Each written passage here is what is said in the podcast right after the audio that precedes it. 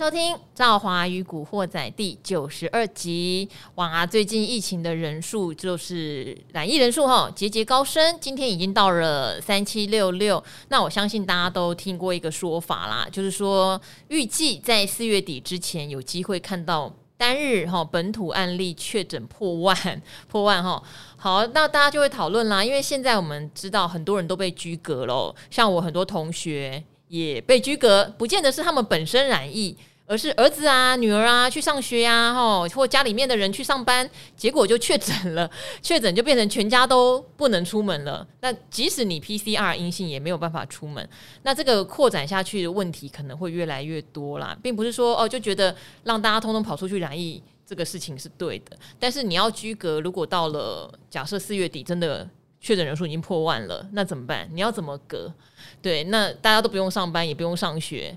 每天卫生局打电话到家里面都打不完，警察去家里面找说：“哎、欸，你好像那个，因为你知道他们之前居格，你的位置有跑掉，他们会担心你是不是跑出去嘛，就会来家里面按门铃，就手机会定位。对啊，你要怎么按？如果说人数多到这样，那像朋友是老师更麻烦喽，因为他也是儿女有人确诊以后就不能去上课，他本身没确诊，本身没确诊，学校就不准让他请代课老师。”那不准请代课老师，就要在家里线上教学，但教室的那一端里面没有人管秩序，也没有人管他们学生。小朋友应该把这个手机都拿出来，小朋友边看手机边上课，全校跑应该也没有人可以把他叫回来了哈。所以现在居格政策是比较凌乱的。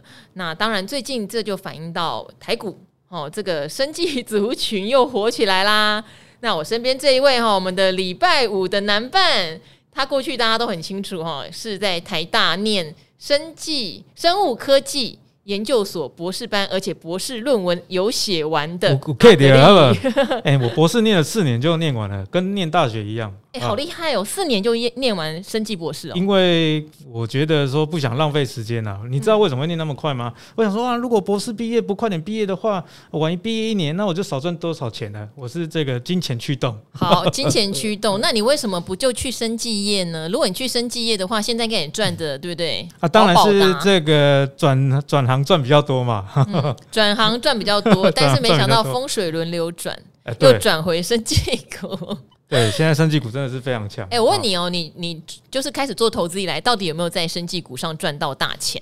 生技股赚大钱，坦白说还真的没有。为什么？你知道吗？这是一个原罪哦。就是比方说，你越懂一个东西，嗯，你就越赚不到它最甜美的那一段嘛。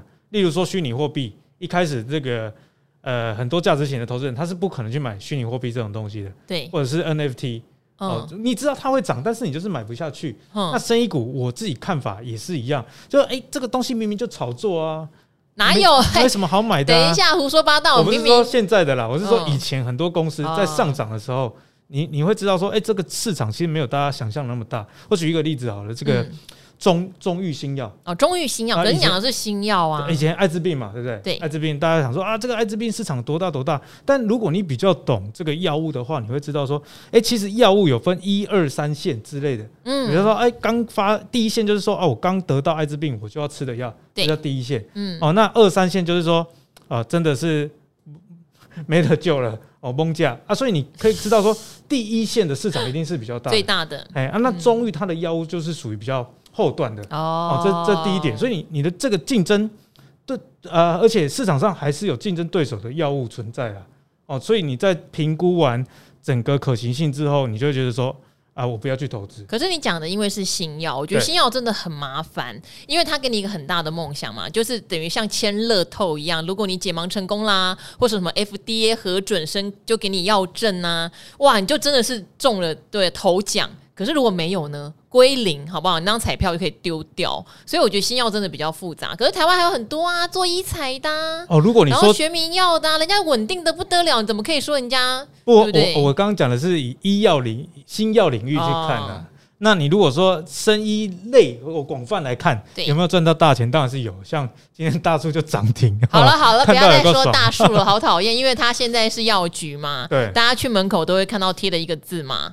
快筛没了，好，不是一个字哈，一句话啦。一一哎，快筛没有，下次再来。嘿，好，快筛没有，就跟以前口罩没有，本日已售完，酒精已售完一样。现在是快筛已售完。今天在网络上还有看到一个讯息，他说啊，谢谢阿格力，我们大树有赚钱，是听古惑仔买的。哎呦，听古惑仔，那你？希望是听到最早，因为那时候才两百多少、啊，两百出头，两百出头哎、欸。人家问我宝雅跟这个大树嘛，对，那我说这个宝雅先不要碰，先不要碰，因为它的成长已经趋缓了。对，那大树阶段不一样，虽然本益比很高嘛，所以那时候其实，在 Podcast 真的有跟大家提醒。哇，现在三百二十八哎，讲的时候才两百出头、欸，就是如果等一下，而且大家知道吗？赵华没有买，赵华没有买，你知道为什么？这也是跟阿格力念生技博士一样的道理，因为我听阿格力讲大树讲很久。我就想当初没有买就没有买哦，你就爱你就爱啊！我后悔，我道歉。嗯，好，所以呢，生意类股还是不错啊，只是说分门别类，大家要选择一下。了。可力无言，想说我讲那么久，你怎么没有买？结果是听众买。不会，因为你比较喜欢标股，所以你这样讲、啊，这是标股啊。你你原本不以为它是标股，好不好？你想说药局有第三代半导体线吗？也不是啦，是这样讲，应该是说我不是很想进去药局。嗯、我觉得下意识里面，呃，像我的话，就会觉得我有我不想吃药，所以我就可能不想买药的肋骨，真的会这样哎、欸。我自己像像阿格丽很喜欢去讲洗肾的嘛，嗯、对不对？加一对不对？对我不想洗肾。然后我也不希望看到台湾这么多人，越来越多人洗肾。我不知道哎、欸，我的心里面就会觉得研究不够透彻、嗯，不舒服。就是我买了是买在别人的痛苦上哎、欸。不行不行，你这样研究不够透彻，因为大树很大的营收来源是保健食品、妇幼商品，哦、现在还开宠物用品。所以这些营收哦，都比这个卖药还要高了。好吧，那现在只有一句话，就来不及了。来不及，没关系，股市永远有机会，好不好？等到下一次啦，下一次阿格力跟我讲，我一定会相信，然后那一次就不会涨了，通常都是这样。好了，没那么严重哦，好。所以阿格力呢，就发现现在就是台面上啊，有很多其实获利是非常稳定良好，像我刚刚讲的嘉一啦，或是有些学名药厂哈，像森达，对，森达这种都是大家哈，即使是长期存股都没有问题的标的哦，可以参考。那当然，如果是阿格力在在讲的时候，大家格外留意哦。最好他们这些公司哈，厂房够多哦。因为以前阿格力讲过一档叫旭富，对不对？就烧了。好，只有一间厂房。阿格力讲完，竟然就火灾耶！然后接接下来惊死人。接下来过一阵子，我又讲到森达旗下有一家子公司叫生态，然后生态也烧了。幸好森达不止一间厂吧？对对。好，阿格力不莫名的哈，它会发炉的体质，所以会转行不是没原因的。好，好，那阿格力你在念生技的时候，你的博士论文写哪一块？我的博士论文我是做这个微生物，然后跟医美的应用。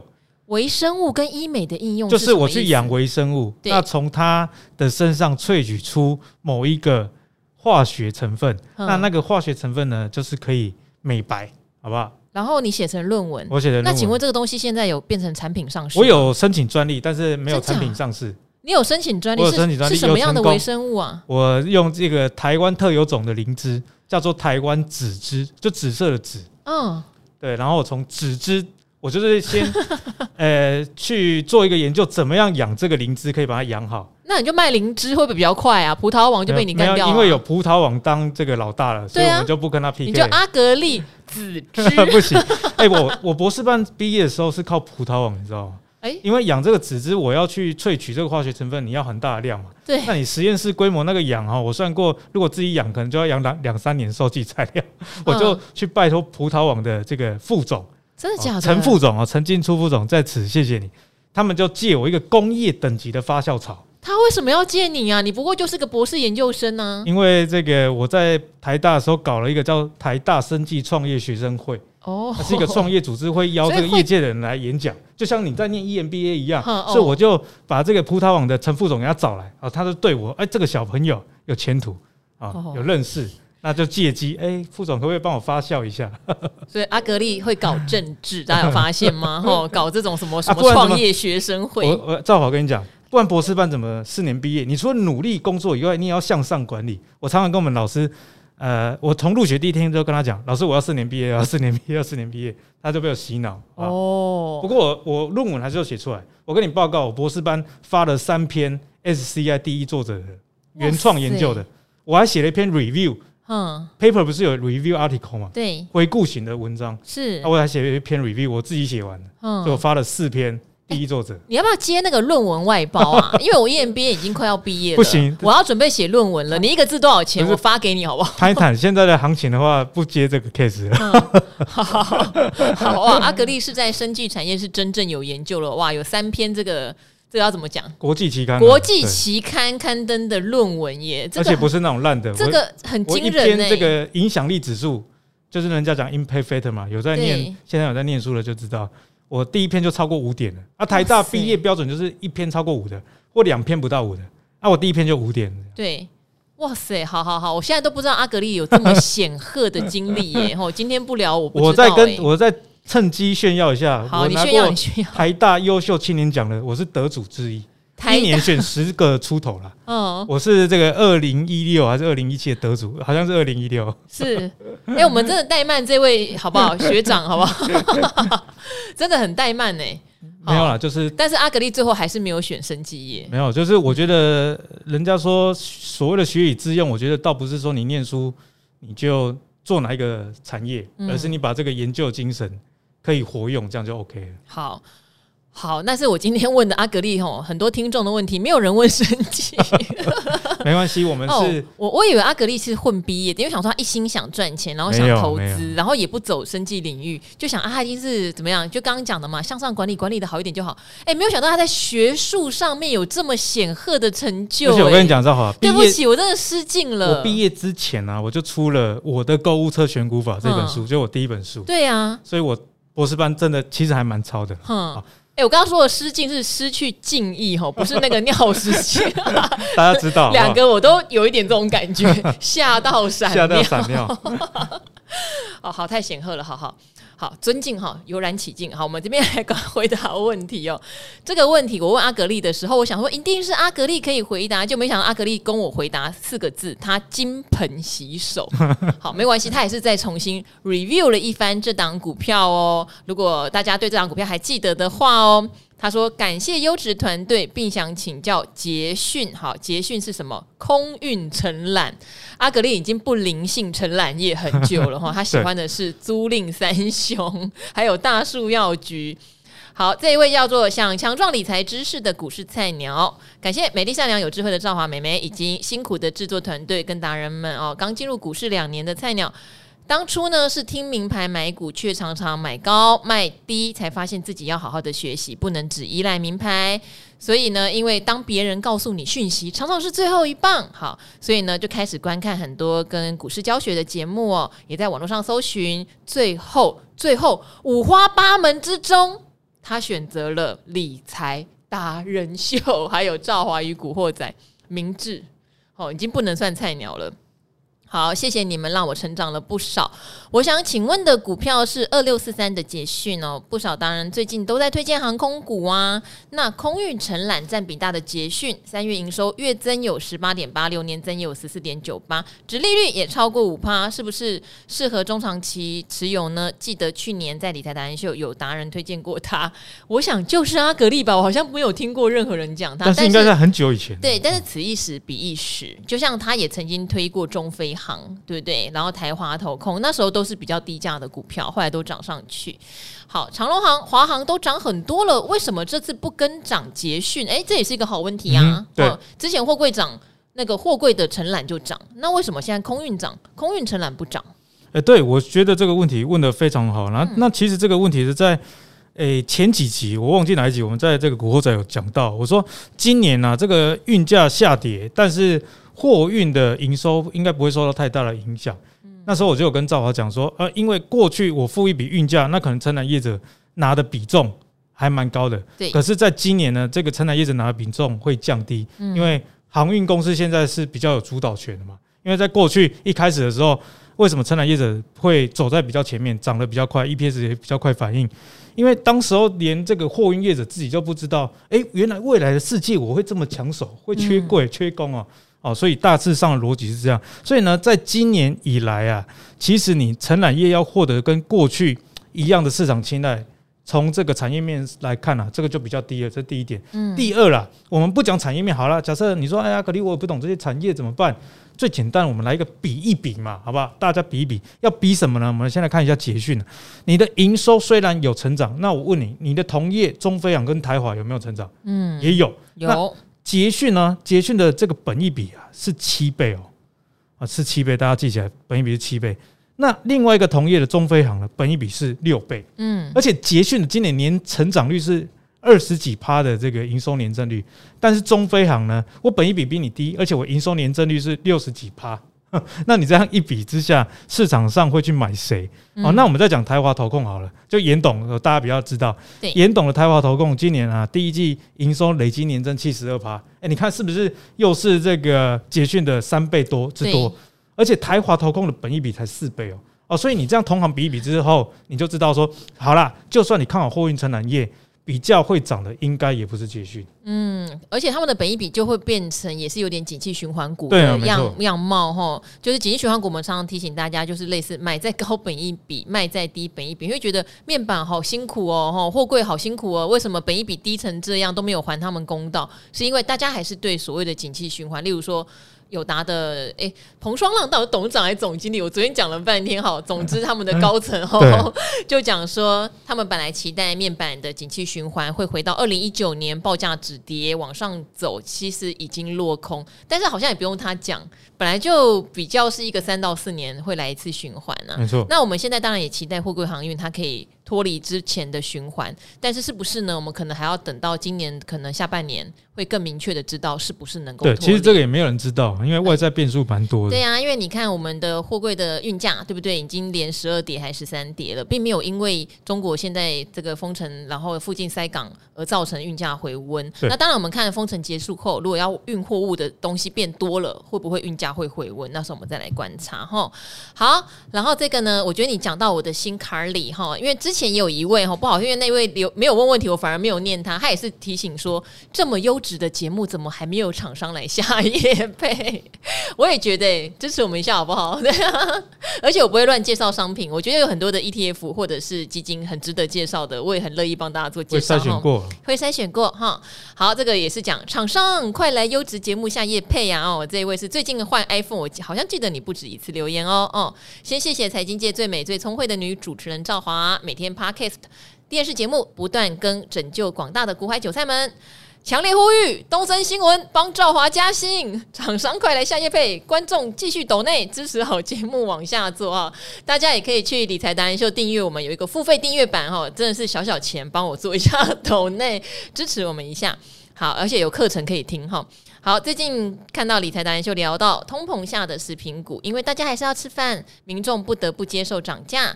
但也记得之前不是说很多食品厂，例如普丰会出来哎，说政府都不给我涨价，会主动介入市场平抑物价吗？没有错，阿格力有提醒过我们这件事情哦。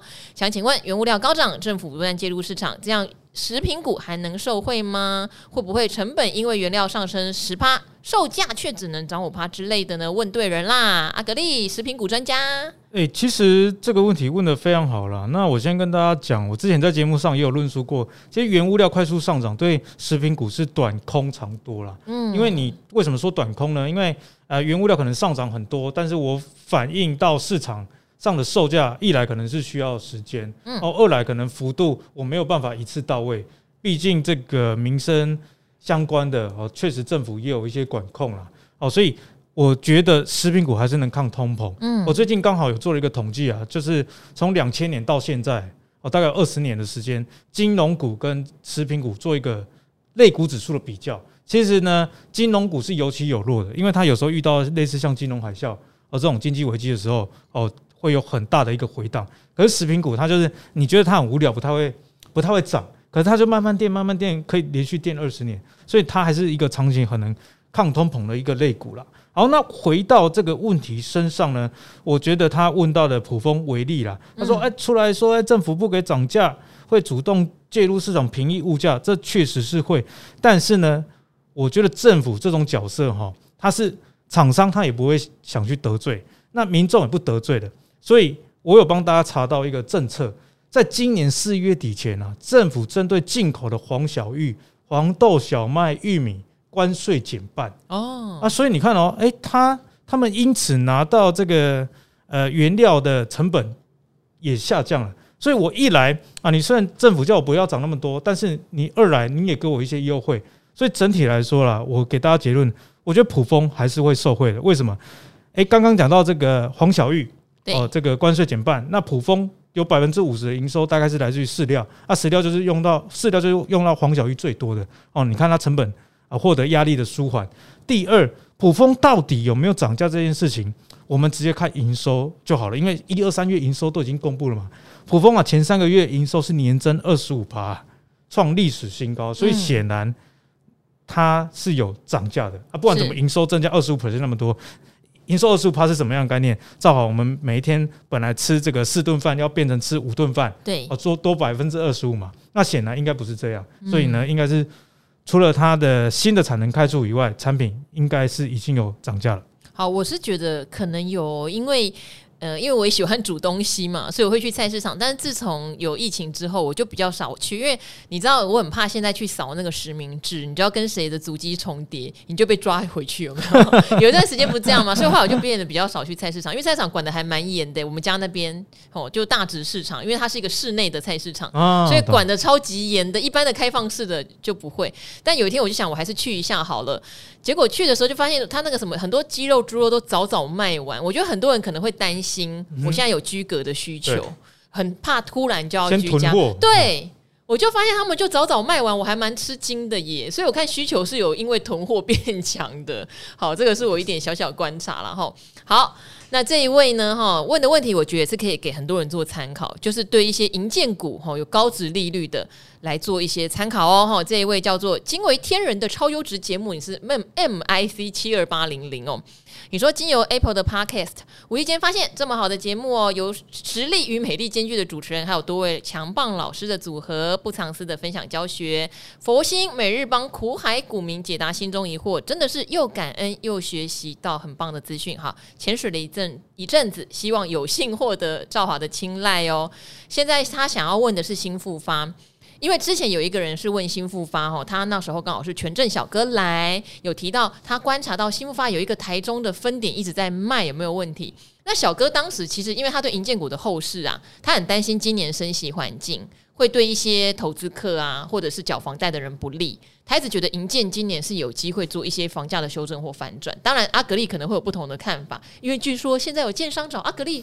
做代言内后好，以后我们会在可能路边的街上看到阿格力的头像吗？不是那种 林志玲，但是我会帮大家筛选的。我 我这次可能会合作是豪宅哦，豪宅哦，是豪宅。好，算了，好，那我们继续把这一题念完哈。他说，个人是长期关注新复发的股票，然后是定存哦，然后觉得它有很棒的值利率。那这两年有亮丽的获利，希望它能够配上更棒的股利。果然哦。因为你不好意思，这这一家你是你是四月十二号留言的，等于四月十号的上周哈公布鼓励政策后，股价马上喷发，但是庆祝行情只有三天，马上就跌回去了。到底是因为大盘不佳，还是政府有打房政策影响，还是呃政府的打房会不会对银建股的后续有不好的负面影响哈？那原本当然是希望再跌持续加码，每年稳息呃稳定领息啦。那不晓得达人们能不能指引吼这样的操作对不对？嗯、好，那因为我上次讲了，小哥他有看这种升息环境对房地产比较不利，但是我不晓得阿格力有没有别的看法。还有，我觉得这个也带出一个问题哦，现在很多公司一公布高值利率，确实会先涨，涨了又回跌。对，那我们要 care 这种状况吗？好，那我们先讲存股的心态好了啦，就是说新复发。他是要存股，那既然你要存股的话，看到股价下跌，你如果是真的认同这家公司，你应该要开心的。嗯，例如说那个租赁三雄，赵华说我很喜欢。那最近玉龙确实一直涨，可是有另外一家叫中珠，它一直在跌。嗯，可是看到中珠跌，我很喜欢，它越跌我越买。而且中珠还有绿能诶、欸。对，没错。那为什么会越跌越买呢？因为我知道这家公司的价值，它基本面也没有变。那它跌。只是因为它是台湾五十的成分股之一，那外资一直在提管台股，它当然就烂。所以对我来说，这样的股价下跌，在我的眼中可能就是机会。所以当新复发下跌的时候，你会紧张。那我觉得这个比较大的问题不在新复发本身，而是在于你对这家公司的了解程度不够。因为你如果对一家公司了解程度够，你就能判断，哎，现在上涨的时候，例例如说大树药局啦。对，我们那时候讲两百，现在涨到三百多，你你坦白说，你你问我现在敢不敢买？我我自己也不敢买。对，因为我对它的认定价值就是，哎，我我先不讲我对它认定价值是多少，但是绝对不是现在这个价位嘛。那当然我有持有它，持续在涨，我享受它的涨幅，我也知道它的涨是来自于说市场的追逐。那你就知道说，哎，这个是内你内在价值跟外在价格之间的一个差异在哪里的时候，你自然知道你现在要做什么动作。所以我觉得新复发，你与其担心它 K 线的形状，你不如去做研究，到底新复发，比方说今年有多少的建案会入账，明年有多少的建案会入账，后年有多少的建案会入账，这个才是纯银建股的人该去关心的话题。因为，哎，假设说我今年有很多建案要入账的话，股价现在杀到密密麻麻。可能是因为升息的这个外在疑虑，可是对你来说，啊，不就是正好的机会？你买越多哦，那如果这个建安入账之后，你明年股利领到更高的殖利率哦，所以我建议大家啦，如果你是喜欢银建股的哦，你要特别去抓它建安入账的时辰。好，那我们再回过头来聊房市这个话题好了。我觉得如果整个房市不好啊，对新复发的影响会是比较小的哦。为什么呢？因为你如果去看房子、买房子，你就知道，哎，请问新复发卖的是比较贵的房子，还是比较亲民的？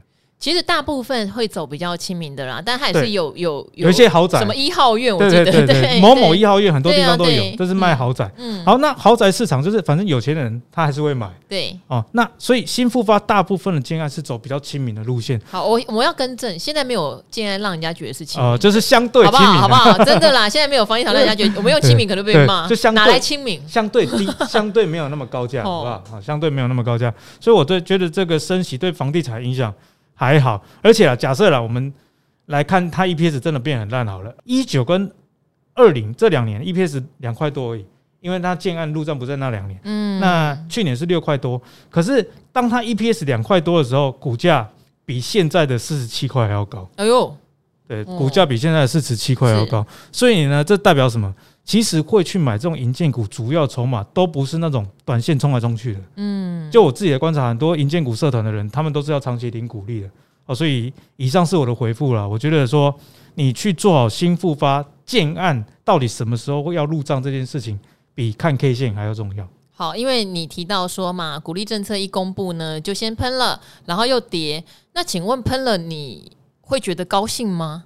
跌了你会觉得害怕吗？为什么？它只是一个三天的事情，对，没错。对，因为我们常常讲嘛，存股三年到五年至少一个 circle，对不对？那你会因为三天股价的涨跌，你就对它失去信心了？好，这是不是一个很奇妙的事呢？那刚刚讲的就是存股的时候，其实你真的是要比较逆市场操作。例如现在大树他不敢买，那大树你要不要卖了呢？阿格力啊，对不对？我自己不会卖吧，因为我成本蛮低的。好，因为成本低，这也是一个。好，等于是说大树两百块的时候，大部分人会觉得，哎呦，修正下来这么多，有没有问题呀、啊？可是阿格力这个时候却来古惑仔，是觉得、哦、哇，跌的便宜了，该买了。我两百那时候有好正正确的心态是这样，但涨到三百多，连外资哈都出报告嘛，不是说这个大树有受贿什么的，然后这时候你才想买，其实你的思考就是反了。烦了，因为阿格力现在哈，虽然他没有想卖，因为他成本低啊，可是要我是阿格力，我就会想要不要走一趟，赚好多了，对不对？好，所以真的是要逆思考哦，哈，存股你相信他的体质好，你也查过他未来入入就是入账的建案会不少的话，你要开心，好不好？你要开心，而不是担心。好，那这个是要问 ETF 的问题哦，这个叫做规律小资跑者，他说优质好节目已经成为我每天像跑步一样。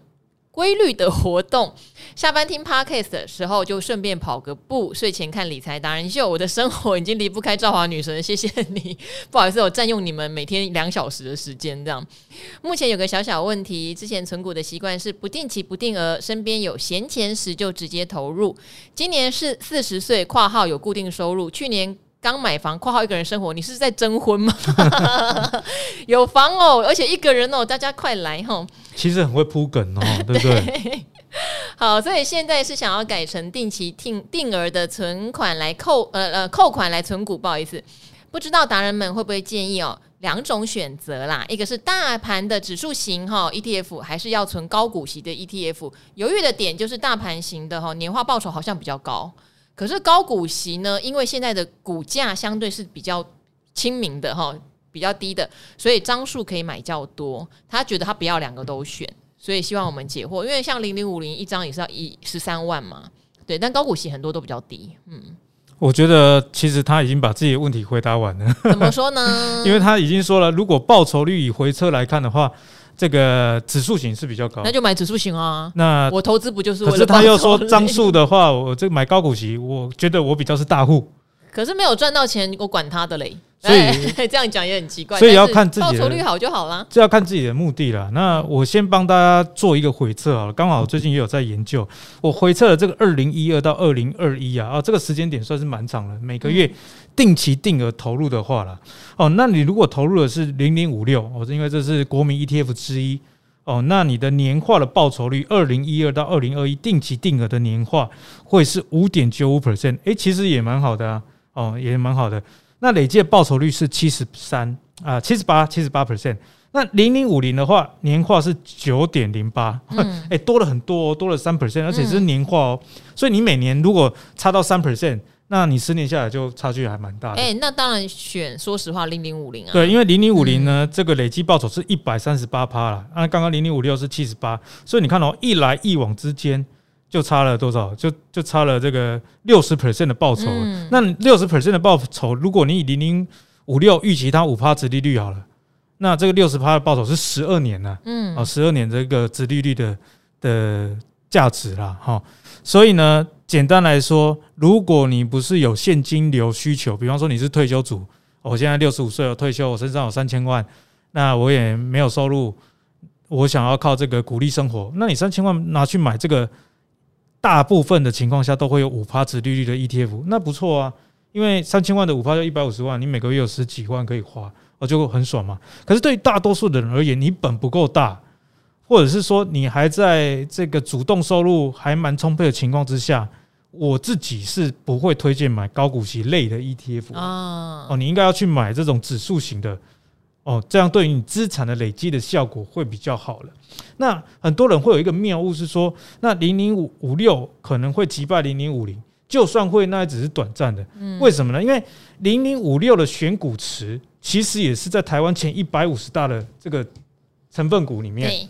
哦，所以其实你是去挑零零五零跟中型一百里面殖利率比较高的，嗯、那殖利率比较高的代表什么？你比较不会涨，对，所以你殖利率比较高。会高，嗯。好，那还有另外一个问题哦，如果你是像阿格力一样玩这种中小型的存股的话，哎对，确实有可能击败零零五零，因为小公司它在成长的时候，你看大树今年涨了超过百分之五十，对，我们在达人秀讲的裕隆今年也涨了超过四成，嗯，是有可能。可是你从前一百五十大成分股里面去选。股票的时候，基本上能进入前一百五十大的公司，股本都已经很大了。是，所以呢，你的市值要翻很快、很成长的这个几率是相对比较小的。好，所以这也顺便大替大家解解惑啦。我自己是很不推，我是讲很不推零零五六，因为从我刚刚解释的这个逻辑，你就知道你要它很逆天，基本上是不太可能，因为啊，反正我成分股还是会选到零零五零里面的嘛。哦，可是零零五零里面的这个龙头股，比方说台积电在标的时候，诶，它这个这个天花板是还蛮高的一个方向哈，提供给大家做参考。好，有一个很大的差别哦，你你看刚刚阿格力讲出一个哈，真的是逻辑上面大家很值得参考的。零零五零是台湾市值最大的前五十家公司，市值为什么会长大？通常是因为股价在涨。所以就是涨涨涨涨涨涨，它会涨进去零零五零，它是强势股哦。可是那殖利率为什么会高？有可能是因为你的股价跌跌跌跌跌跌到你的殖利率够高，那你就会被选到零零五六哦。好，所以的话，一个是比较强势股思维，一个是比较弱势股思维，所以阿格丽才会很直接的说，要么就去买这种零零五零指数型商品啊，对不对？那其实像之前古鱼也有提到过，零零五六踢出去的公司反而比较好。一样啊？为什么涨涨涨涨涨涨，殖利率不好了嘛？被踢出去了。代表他有在成长啊，哦，所以踢出去零零五六的公司，他反而比较推荐。你看这是不是很有趣的思维？大家可以去思考哈。那当然零零五六也不能说它不好啦，它也提供了一种稳定配息的想法啦。哦，比方说你要现金流的话，那 OK。那当然我知道这位朋友你会觉得比较多张，也许你会觉得哦，那我可以分批买卖比较方便哦。指数型的商品有时候啊十几万一张，我一次就只能买半张，一次只能买一张，这个好像比较不方便。但是如果以报酬率考量的话，那还是指数型的比较好。那也有零零六二零八比较便宜的，对对，好，好，那这一位哦，也是不止一次来留言哦。你说你是越南乡下妈妈，你说我也猫派哦，赵华喵喵。然后括号指明阿格丽回答，你的运气很好哦，因为指明阿格丽他不一定有空回答，大家今天来了，我们就来回答。因为你说你超爱存哈 REITs 哦，REITs 就是不动产证券化的商品。那你上次很厉害，你存了一个叫做 M REITs 哦，零零七一二富时不动产，这个好像也是阿格丽有帮忙回答。幸好阿格丽有研究哦，很多人不知道什么叫做 M REITs，我们上次有解说。那其实你还存了美股的 VNQ 哈，成分看起来跟零零七一四的道琼不动产差不多。所以阿格丽上次的建议我算有做对吧？我也不晓得有吗？好，那你问的是一档新募集的 ETF，不是帮他做广告哈。希望富邦投信也来照顾我们一下哦。富邦投信有在照顾我们电视，还没照顾我们的 Podcast。好，他有募集一档富邦全球入息不动产跟基础建设 ETF，目前呢成分呢占第二大的居然是新加坡，而不是英国或日本这两国的 REITs 哦。他说：“因为这两个 REITs 全球权重明明大于新加坡，因为新加坡很小嘛，对不对？然后呢，想问一下阿格丽对这样的配置有没有什么想法哦？然后投信开始出这些 REITs 的 ETF，是不是要炒作呃推广哈、哦、REITs 在资产配置上的好处来括号开始炒作啊？预祝赵华快点爬上苹果 Podcast 第一名，我也希望啊。对，好，大家赶快支持。我觉得倒也不是炒作，就是现在如果资金跑到 REITs，就代表吼。”大家对于风险性资产还是比较惊，寻求防御了。哎，是防御型的才会去找租金嘛？对对。那我觉得一件事情，我们现在聊一下好了。就是你说它是炒作吗？那当或者是说它只是顺势推出？其实这个每个人有不同的见解。但是如果我们，因为我也没有拿富邦的钱来回答这个问题啦，我就是说，假设我是投信，那当然现在市场上夯什么，投资人喜欢什么，我就要顺势推出。因为我们是在做，其实推 ETF 严格来说也算是一种做生意啦。对，哦，所以我觉得说炒作倒不是至于，而是说如果换成是我们，我们也会在恰当的时间点去讲对应的一个话题，或者是推出对应的商品。啊，我觉得大家可以这样去做思考，就像情人节。这个大家才要推这个金沙巧克力，哦对呀，哦，好了，大家不要买错，买成大波路哦，好不好？好了，那回到这个议题上呢，为什么选的不是全球 M 那个 REITs 占比比较高的英国啊，或者是日本？嗯，好，我有帮大家做了一下功课了，我去看了它 ETF 的筛选逻辑哦，所以大家有疑问的时候，你通常可以从筛选逻辑找到答案。好，那这个富邦新的 ETF 呢，这个 REITs 的，它有一个逻辑是从殖利率的高低排序了，诶，所以你你你就知道喽，它并不是以这个比重哦，谁占的比较重，我来做筛选的一个逻辑的，而是用殖利率来筛的哦。OK，那知道这个前提之后，我们就来给大家一些数据，每一个国家哦，不同的商品。他们的这个股利率是多少啦？那我们以商办来说，美国商办的股利率啊，大概是三点一九 percent 哦，这也可以理解，美国地大物博嘛，哦，房子多的是哦，这个房价也没有那么贵。那日本呢？大家也知道，不是一个房价太高的地方。我最近看到日元贬值，我都已经计划说要不要去日本买一间小的，哦，以后回日本探望岳母的时候可以住。日本的商办。股利率是三点七三，好，那回到他刚刚讲的，为什么是新加坡啊？嗯，新加坡是六点九啊。哦，在新加坡租商办好贵哦。对，是六点九，美国、啊、正常啊，美国才三点一九。人稠，对不对？而且又是商业活动，而且对，因为它是一个商业，就是等于全世界的经济金融都会在新加坡有点嘛，所以当然租金就会贵啊，就那么几间，对不对？对啊，在美国可以这个车库创业，那在新加坡，你的金融业在车库还能干嘛？当然是租商办。哦，所以根据我刚刚给大家的，诶，三个不同国家它的商办的这个股利率，以及富邦这个 ETF 筛选的逻辑，你就可以知道，诶，为什么明明英国跟日本啊是前两大，可是呢，它最大的占比却是新加坡，原因就是来自于这个殖利率的预估啦。好，所以也帮你做解惑，然后那当然不用觉得呃投信最近发这个 ETF 是炒作了哦，因为这个是防御型商品，只能代表说现在要去发行一些高波动的，大家压力都比较大。好，就像去年有疫苗嘛，所以大家就发了很多生技的 ETF，那后来疫苗股退烧啊，他们就有点辛苦哦，都跌很多，只是最近有接棒。哦，有些什么学名药啦、保健食品啦，哈，这种医材相关的，在美国涨起来了，所以对这些生技 ETF 也有相对的帮助。这就是 ETF 的好处。里面有一两档重量级的股票不行了，好像之前元宇宙的 Meta。跌的密密茂茂，但幸好有一些做元宇宙的相关平台的公司涨起来，所以那档 ETF 就不至于崩坏这样子。对，好，所以这也是买 ETF 的好处。里面虽然呃新加坡占大宗，但哪一天如果新加坡的租金投报率不好，它还会有其他的国家嘛？是对，所以我觉得是可以来参考。然后。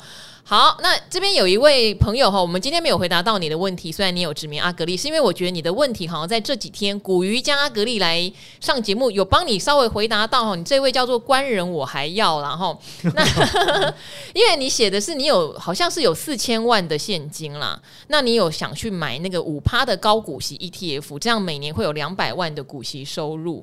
对，那刚刚刚好我们也解说了，如果你是想要稳定的股息收入，也许是一个选择，但是指数型的也不差哦。其实指数型的殖利率也不错，大概三 percent 多。对，那报酬率也不错，所以你可以参考哦。那你这边有问存股要不要看技术面？那其实阿格力没有看技术面，因为存股就是看体质，然后也没有什么要除息后再买。存股技术面的话，我在想减它的时候会稍微参考一下。嗯，就比方说，哎、欸、哎、欸，快止跌了哦，那哦对，那我可以稍微进场开始分批布局。对对对，因为毕竟就像刚刚讲的，假设大树现在三百二十八块、三百二十七块，你看技术面就知道它最近是喷出。那喷出的时候，就真的存股上面你就比较不，不是说未来一定不会涨，但是你你就有这个机会有压力嘛，平衡对啊，对，好不好？所以。刚刚阿格力回答你这一题，就是它的技术面反而是在看到底会不会止跌，然后大户是不是开始已经反卖进场了，有这个趋势的时候他会买嘛？哦，那当然你有提到大盘有点高，怎么样从短线心态转到长线心态？这个你古鱼的多听几集，他特会训人这件事情的，好不好？那如果真的这样子还没有，你觉得这两天还没有完全回答到你，你可以再来留言没有问题。只是我觉得刚刚好这几天我们陆续回答的对我回答到你，当然有四千万现金很羡慕啦。好，如果我没看。错的话，有看错也可以告诉我一下。炫耀吧，还问我们问题。对啊，好，五趴的商品不难找。那像古鱼常常推荐一些债券型的商品，也会有四趴，而且更稳定。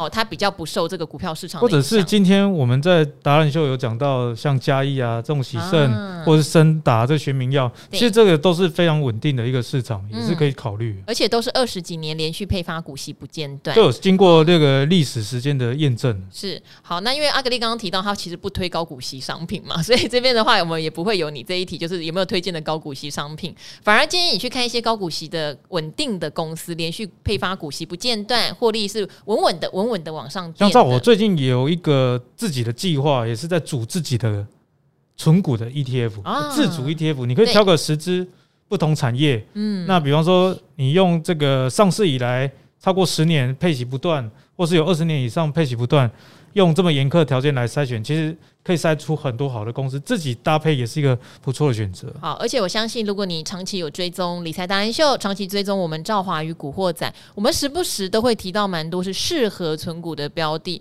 因为我知道很多人都会很迷惑，像我们有时候在讲说越跌越买的时候，就会有人举一些，那宏达电难道你也越跌越买吗？这样子不是在古惑仔，我觉得古惑仔的听众真的比较。